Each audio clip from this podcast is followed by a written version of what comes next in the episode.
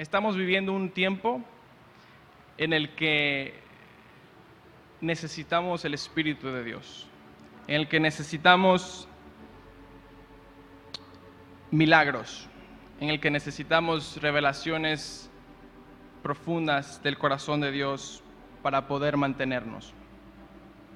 Estamos viviendo en un tiempo en el que se está manifestando muchas cosas que han llevado muchos años gestándose, han llevado muchos años planeándose.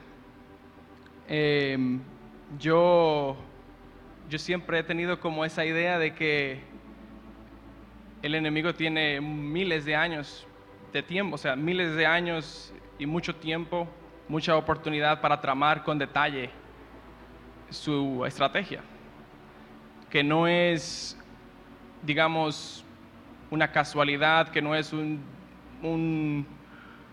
un, desenfreno, una decadencia que va sucediendo porque el corazón del hombre es torcido simplemente. También es un plan, algo que ha sido diseñado por el enemigo. Estamos viviendo en un tiempo en donde ya es muy claro que ser tibio no es una opción. Hemos leído en la Biblia que Dios vomita al tibio y la forma de Dios es diferente, ¿verdad? En cada ocasión, pero mucha gente en este tiempo decide apartarse por sí misma, no es necesario, digamos, una intervención tan sobrenatural. A veces pensamos que el Señor vomitando a alguien de la boca es un evento. Estamos viendo en un tiempo en donde ser tibios no es una opción porque la influencia del enemigo, la influencia del diablo es sumamente fuerte. Pero al mismo tiempo, no voy a hablar mucho de eso, al mismo tiempo es un tiempo en donde el Espíritu de Dios está presto para manifestarse en cada uno de nosotros. Es un tiempo en el que yo siento estamos a punto de, de entrar en un despertar espiritual. Estamos a punto de empezar a ver cosas de las cuales hemos leído, cosas que sucedían antes, cosas que hoy asumimos ya no son no son parte de nuestra vida, porque tal vez no pasan. Yo recuerdo como yo tenía cierta duda o hasta cierto punto había cierta incredulidad cuando yo escuchaba predicadores hace años. No soy tan joven como parezco. Eh, hablar de cosas que sucederían en el tiempo del fin y como, ay, qué exageración, exagerado, no, no, no, no, o sea, tal vez no con conciencia, ¿verdad? Pero no, no podíamos, o por lo menos yo no podía asimilar la profundidad de lo que se estaba diciendo. Pero hoy me doy cuenta de que yo creo que las predicciones fallaron. Hoy estamos viviendo un tiempo muy oscuro más oscuro de lo que muchos de nosotros hemos podido ver.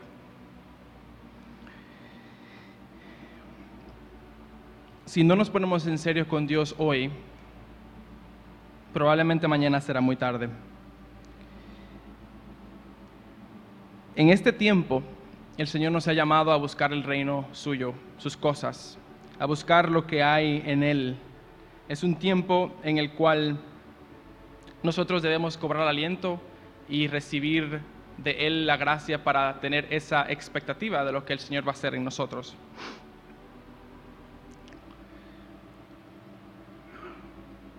Vamos a ver en el libro de Lucas, en el capítulo 12,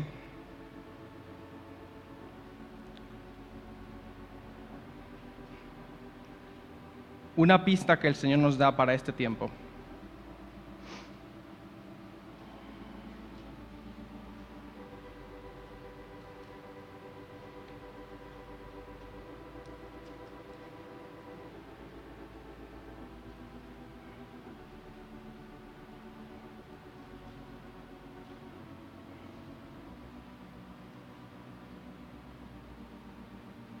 Vayamos al versículo 22.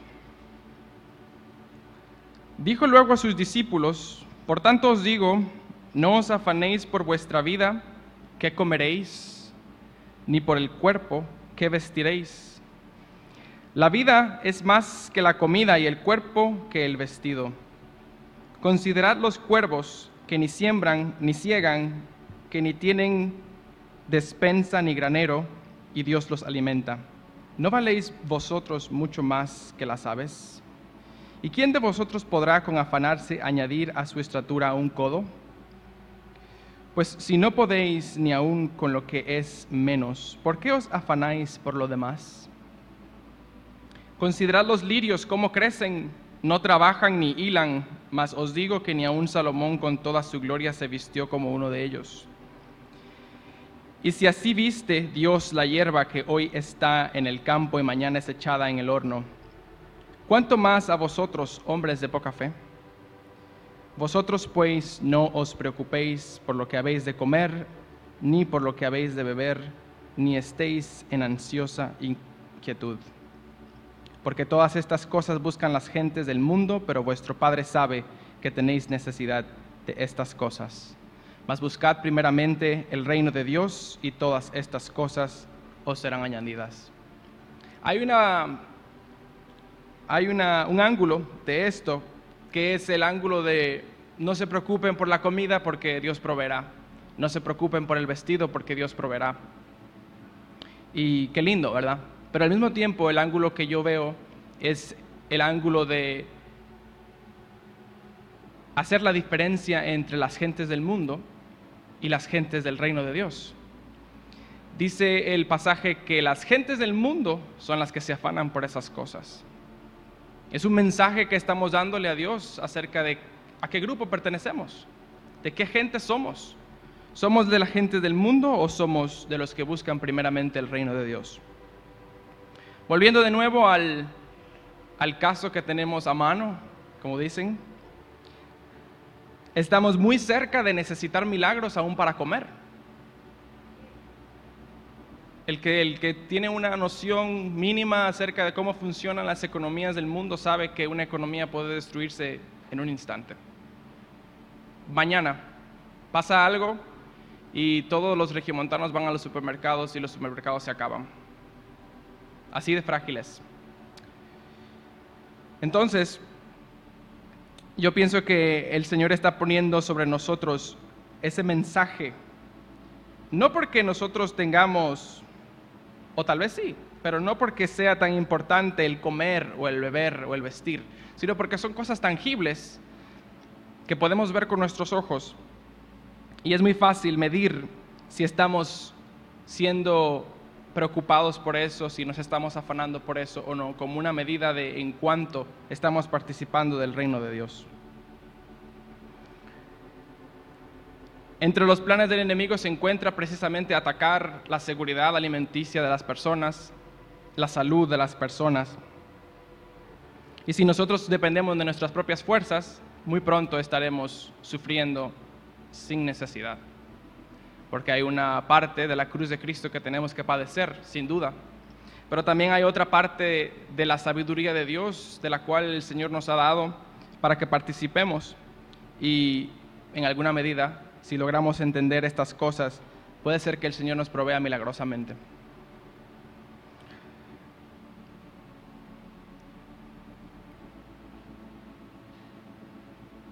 ¿Ustedes creen que algún día aquí en Monterrey sea necesario milagros para comer?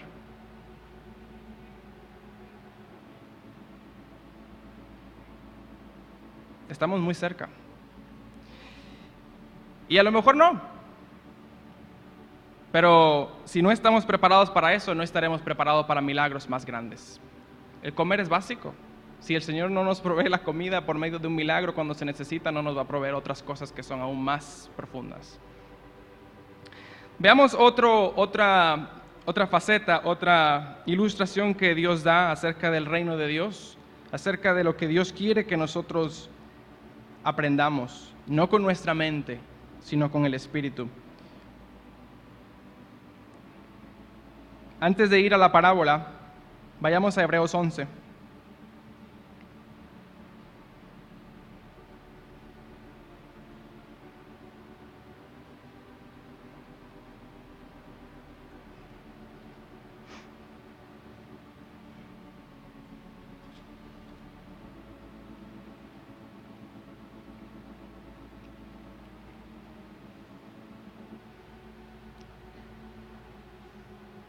Y en el versículo 8 dice, por la fe Abraham, siendo llamado, obedeció para salir al lugar que había de recibir como herencia y salió sin saber a dónde iba. Por la fe habitó como extranjero en la tierra prometida como en tierra ajena, morando en tiendas con Isaac y Jacob, coherederos de la misma promesa.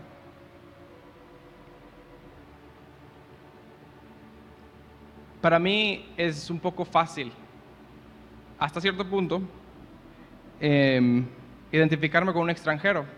Nosotros bromeamos en nuestra familia que no somos ni de allá, de República Dominicana donde vivimos, porque, em, bueno, fuimos criados hasta cierto punto con costumbres que no son necesariamente del país, y cuando venimos aquí obviamente tampoco somos regios como ustedes. Em, entonces, es, a veces fácil encontrar alguna, alguna similitud con lo que dice aquí, pero lo que está diciéndonos aquí el apóstol o quien escribe es recordando que por esa fe, por esa palabra que Dios le dio a Abraham, Abraham aún siendo rico, aún teniendo todo en esta tierra, aún teniendo todas las posibilidades para vivir estable, para vivir con todas las cosas, habitó como extranjero. Un extranjero no tiene casa usualmente en el lugar donde está. Un extranjero no tiene un lugar fijo, un lugar estable, no tiene arraigo. Un extranjero no tiene mucho dinero muchas veces. Un extranjero no sabe dónde están las cosas en el mundo ubicadas. ¿Sabemos nosotros dónde están las cosas aquí? Un extranjero no tiene muchas amistades en el lugar en donde está. No habla mucho tampoco por razones de no delatarse a veces. Un extranjero es vulnerable a peligros y a persecución. Un extranjero necesita misericordia, gracia y favores de otros. Nosotros estamos llamados a ser extranjeros, a ser diferentes, a no ser como las demás personas. Y, y a veces eso es difícil. Uno trata de juntarse lo más posible y hacer, hacer algunas componendas que otras para no parecer tan raro a veces pero el Señor nos ayude a hacer una diferencia, ¿no? Ahora sí, vayamos a Mateo.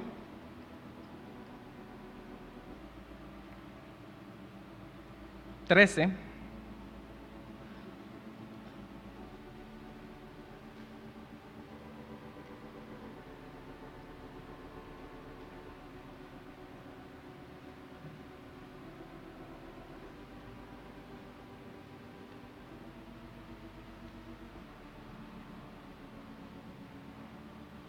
Versículo 45.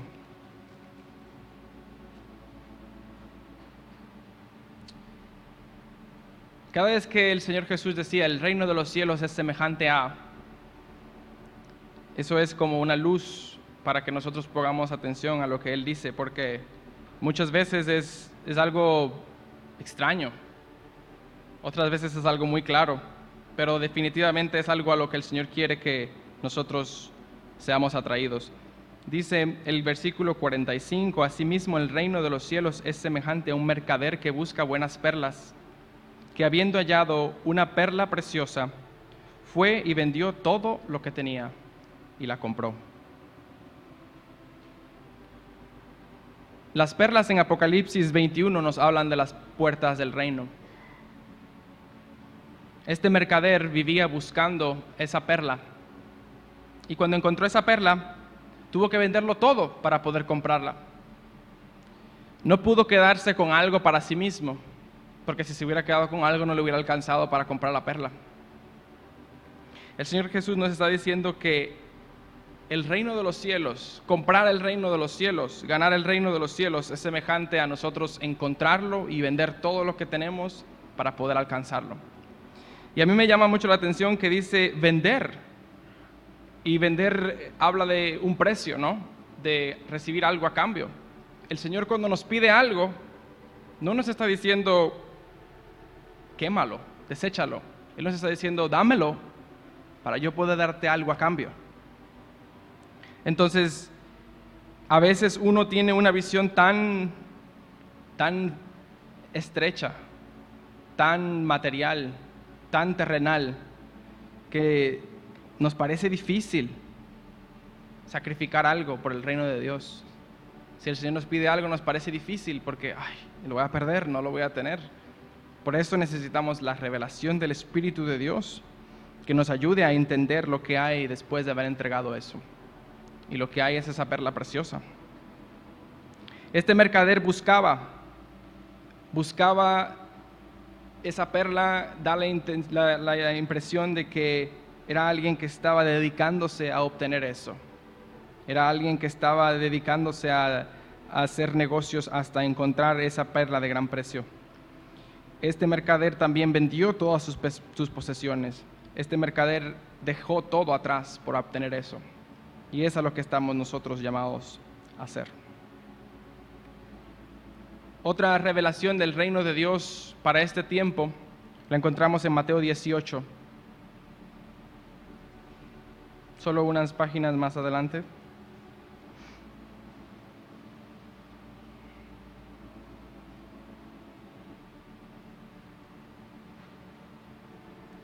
Una parábola muy leída y muy, muy, muy repasada. Y todos nos la sabemos. Pero alcanzar la plenitud de la revelación que se encuentra aquí es algo que nos va a tomar tiempo y nos va a tomar encuentros con Dios para poder entender. El versículo 23 empezamos leyendo, por lo cual el reino de los cielos es semejante a un rey que quiso hacer cuentas con sus siervos. Y comenzando a hacer cuentas, le fue presentado uno que le debía diez mil talentos. A este, como no pudo pagar, ordenó su señor venderle y a su mujer e hijos y todo lo que tenía para que le pagase la deuda. Entonces aquel siervo postrado le suplicaba diciendo, Señor, ten paciencia conmigo y yo te lo pagaré todo. El señor de aquel siervo, movido a misericordia, le soltó y le perdonó la deuda. Pero saliendo aquel siervo halló a uno de sus consiervos que le debía cien denarios. Y haciendo de él le ahogaba diciendo, págame lo que me debes. Entonces su consiervo, postrándose a sus pies, le rogaba diciendo, ten paciencia conmigo, y yo te lo pagaré todo. Mas él no quiso, sino fue y le echó en la cárcel hasta que pagase la deuda. Viendo sus consiervos lo que pasaban, se entristecieron mucho y fueron y refirieron a su señor todo lo que había pasado. Entonces, llamándole su señor, le dijo, siervo malvado, toda aquella deuda te perdoné, porque me rogaste. ¿No debías tú también tener misericordia de tu consiervo como yo tuve misericordia de ti? Entonces su señor, enojado, le entregó a los verdugos hasta que pagase todo lo que le debía. Así también mi Padre Celestial hará con vosotros si no perdonáis de todo corazón cada uno a su hermano sus ofensas. Sus ofensas. No es una deuda de dinero, son ofensas. No vale la pena llegar al juicio final y tener a un hermano que haya referido esta, este caso delante del juez justo. Y yo pienso que somos influenciados para creer que esto es algo muy obvio, porque se ve la escena en donde el deudor va y el rey le suelta y luego encuentra a uno de sus consiervos y le dice, págame lo que le debes. Es algo más sutil. Es algo que todos nosotros necesitamos escudriñar nuestros corazones. Tenemos personas que nos han ofendido, tenemos personas que nos han hecho mal y a lo mejor esas personas anhelan esa liberación y ese perdón. Y el Dios nuestro es un Dios justo si nosotros no liberamos a esa persona del pecado, perdonándolo, esa persona va a continuar con esa carga en su corazón. Y, entonces, ¿qué va a hacer? Si es una persona justa, va a referir delante del Señor y nos va a acusar delante del Señor, aún tal vez indirectamente, y va a decir, Señor, esto pasa. Yo pienso que, otra vez, como dije al principio, es algo que requiere una revelación del Espíritu de Dios. Yo he tenido experiencias en las cuales en la presencia de Dios me acuerdo de alguna cosa. de alguien que tal vez me ha ofendido, de algo que ha pasado tal vez, de alguna amargura cuando niño, tal vez.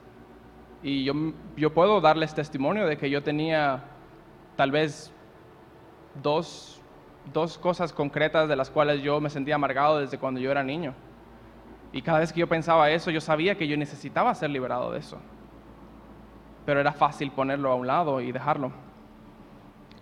Pero el Señor dio la gracia. Ya no me acuerdo de lo que eran las dos cosas hasta este momento. Tenemos que tener cuidado, tenemos que ser sabios, tenemos que ser sabios, hermanos. El Señor nos ha dado inteligencia, sabiduría, nos ha dado mucha palabra, nos ha dado mucha revelación y no podemos ignorar cuando escuchamos la palabra de Dios llamándonos a perdonar a otros.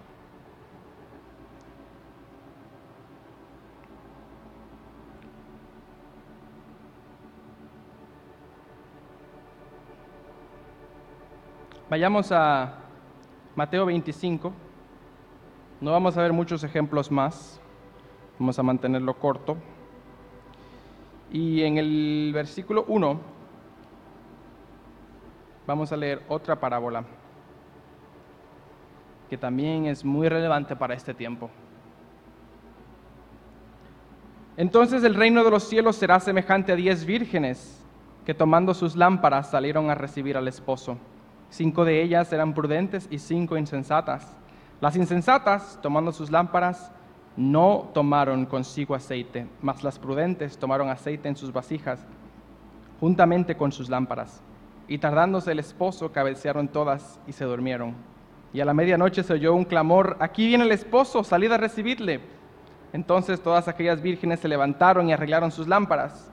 Y las insensatas dijeron a las prudentes, dadnos de vuestro aceite, porque nuestras lámparas se apagan. Mas las prudentes respondieron diciendo, para que no nos falte a nosotras y a vosotras, id más bien a los que venden y comprad para vosotras mismas. Pero mientras ellas iban a comprar, vino el esposo, y las que estaban preparadas entraron con él a las bodas y se cerró la puerta. Después vinieron también las otras vírgenes diciendo, Señor, Señor, ábrenos. Mas él respondiendo dijo, de cierto os digo que no os conozco. Velad pues, porque no sabéis el día ni la hora en que el Hijo del Hombre ha de venir. Yo he pensado que el día que llegue el día de la boda, y parece que aquí se, se da a entender también eso, y creo que ahora justo estoy viendo, las personas que no estén listas no se van a dar cuenta. No se van a dar cuenta. Tal vez va a ser tarde ya. El tiempo de prepararnos el tiempo de estar comprando el aceite, el tiempo de estar listos es ahora. Y vuelvo y digo, parece que se ve ahí porque dice que cuando ellas estaban yendo a comprar llegó el esposo, o sea, ellas no estuvieron presentes cuando llegó el esposo. Con nuestras familias, con nuestros hijos, estamos llamados a comprar ese aceite. Estamos llamados a acercarnos a Dios. Estamos llamados a enseñarles del reino de Dios, del camino de Dios. Estamos llamados a mostrarles la salvación de Dios. Las vírgenes, mientras tanto, no tenían necesidad urgente de aceite, la lámpara seguía prendida. O sea, ellas tenían luz. Tal vez nosotros tenemos luz hoy, pero va a llegar el momento en el que necesitaremos algo adicional y el momento de conseguir ese aceite adicional es ahora. Para nosotros, para mi esposa y para mí, ha sido muy especial la revelación que el Señor nos ha dado acerca de la necesidad de que nuestros hijos conozcan a Dios. Nosotros hemos visto cómo muchos niños crecen y tal vez no tienen encuentros con Dios hasta que son grandes o tal vez tienen una enseñanza muy estricta de parte de sus padres, eh, son educados en casa, tienen mucho, eh, digamos, mucha disciplina, mucho, mucha, sus padres son muy estrictos, pero si no reciben un toque de Dios, si no reciben un nuevo nacimiento de Dios, un espíritu, el espíritu de Dios, es, es imposible que alcancen la meta. Y, y es, es como nosotros, ¿no? Es como todos. Si nosotros no recibimos el toque del Espíritu de Dios o no hubiéramos recibido el toque del Espíritu de Dios, nadie estuviera sentado aquí escuchándome. No, no, des- no desperdiciemos los tiempos que tenemos con nuestros hijos mientras son pequeños para animarlos, para entrarlos en ese río del Espíritu de Dios que está disponible para ellos también. Dios nos ha llamado a ser la luz del mundo. En Mateo 5:14 dice, vosotros sois la luz del mundo. Una ciudad asentada sobre un monte no se puede esconder. El llamamiento del Señor para nosotros en este tiempo es que los cristianos tengan esa luz. Imagínense que en este tiempo de oscuridad espiritual hubiera una luz clara en la iglesia, hubiera respuesta a los problemas, hubiera sanidades, hubiera palabra de Dios fluyendo más claramente, hubiera respuesta para los corazones afligidos, las iglesias estuvieran rebosándose, porque el mundo está buscando esa luz.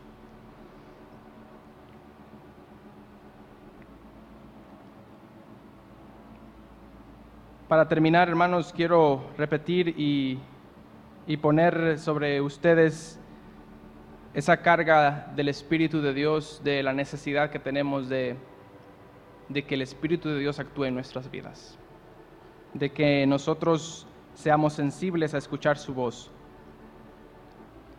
de que nosotros podamos recibir palabras de ciencia y sabiduría.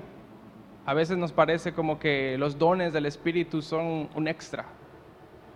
Los dones del Espíritu son algo bueno para ayudarnos, pero realmente es algo imprescindible.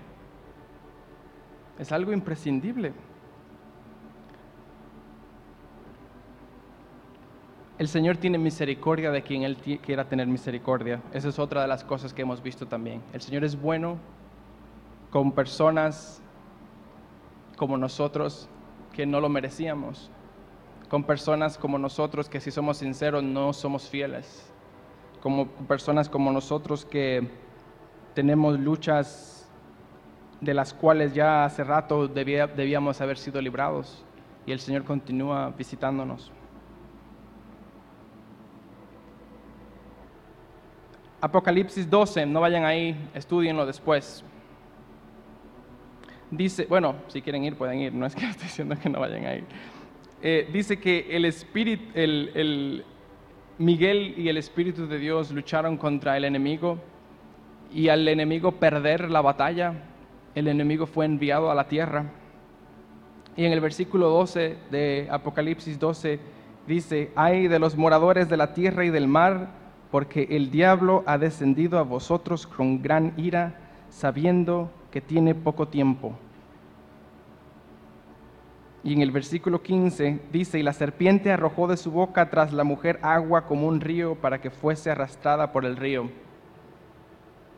En este año y medio que ha pasado, yo he sentido casi literalmente cómo el enemigo está arrojando sobre todo aquel que se expone un río de mentira. Un río de mentira tan fuerte que si nosotros nos ponemos a leer noticias, si nosotros nos ponemos a leer redes sociales, si nosotros nos podemos a consultar fuentes dudosas, nos será imposible discernir la verdad. Nos será imposible discernir la verdad. El engaño ya está ahorita entre nosotros, porque si, si no fuera así, hubiéramos estado en el cielo prácticamente. Y una persona no puede saber cuando está engañada. O sea, si una persona supiera que está engañada, saldría del engaño. No hay síntomas para estar engañado. No hay nada que en tu cuerpo te diga está siendo engañado. Yo les animo y les insto a que en este tiempo busquen a Dios, busquen sus pastores, consulten con sus pastores, busquen el Espíritu de Dios, consulten a través del Espíritu de Dios y no lean tantas cosas que hay en internet y no lean tantas noticias que hay en el periódico. Yo no sé si a ustedes les ha pasado, pero hay veces que yo no puedo ya ni siquiera enterarme de nada. Porque es que el nivel de mentira es increíble, es que no es que lees una palabra y la siguiente es mentira. Y la mentira es un espíritu, ¿verdad? Es una persona también. Entonces, tal vez la mentira es algo tal vez no tan relevante. Pero al someternos a esa mentira, estamos abriendo puertas que debieran estar cerradas. El mundo se ha encargado de convertir cosas extremadamente feas y extremadamente sucias en algo que ya no causa escándalo, en algo que hasta nosotros ya ni nos sorprende. Y la iglesia de Dios debiera estar gritando en contra de esas cosas. Y la iglesia de Dios debiera tener una palabra firme en contra de toda esa suciedad. Y no la tiene. Y yo tengo la esperanza de que el Espíritu de Dios nos despierte algún día y podamos salir con la palabra de Dios y exponer eso. Y no solo exponerlo, sino recibir la victoria. Pero hoy tenemos que estar nosotros puestos donde la presencia del Señor nos influya para poder participar de esa ciega. El Señor también en este tiempo nos ha enseñado a mi esposa y a mí que Él es el que da la vida. Estamos esperando nuestra tercera niña. Para nosotros eso es, bueno, algo, una revelación de la gloria de Dios increíble que se traduce al mundo espiritual también, porque asimismo, como nosotros no tenemos influencia para crear una vida física, tampoco tenemos influencia para crear algo nuevo espiritualmente. Y el Espíritu de Dios puede poner eso maravilloso en nosotros y Él mismo dar la vida y Él mismo hacer que eso dé luz sin nosotros estar preocupados en mejorar la carne, en mejorar nuestra vida en ser mejores, nosotros tenemos que estar preocupados porque el Espíritu de Dios aumente, porque su vida aumente y la de nosotros mengue. Yo creo que hace unos meses, unas semanas, estando entre dormido y despierto, tuve una revelación de que nuestra vida o los que nosotros somos no es este cuerpo. A veces como que uno vive como que este eres tú yo no sé, es muy difícil tal vez transmitirlo, pero somos espirituales. Tenemos vida eterna. Y en la medida que Dios nos dé una revelación de que esto que vemos con nuestros ojos físicos no es, no es la verdad. Las cosas que se ven son temporales, pero las cosas que no se ven son eternas. Entonces podremos alcanzar una nueva, una nueva revelación en Él y un nuevo nivel de cercanía con Él. Juan 16, 13 dice que cuando venga el Espíritu de verdad, Él os guiará a toda verdad, porque no hablará por su propia cuenta, sino que hablará todo lo que oyere y os hará saber las cosas que habrán de venir. Necesitamos ese Espíritu de verdad necesitamos recibir de Él no solo la obra de salvación del nuevo nacimiento, sino la obra de salvación que ocurre día tras día por medio de la revelación del Espíritu de Dios, por medio de la obra de la resurrección. Yo les animo, hermanos, a que busquen al Señor, a que busquen esa profundidad del Espíritu de Dios, no una religiosidad, no el yo vengo a la iglesia, yo estoy en todas las cosas, yo soy un buen cristiano sino que tengamos esa expectativa de que el Espíritu de Dios puede hacer una obra en nosotros en cualquier momento, por más difícil que sea, y quiere revelarnos cosas que no podemos recibir de otra forma. Dios les bendiga, hermanos.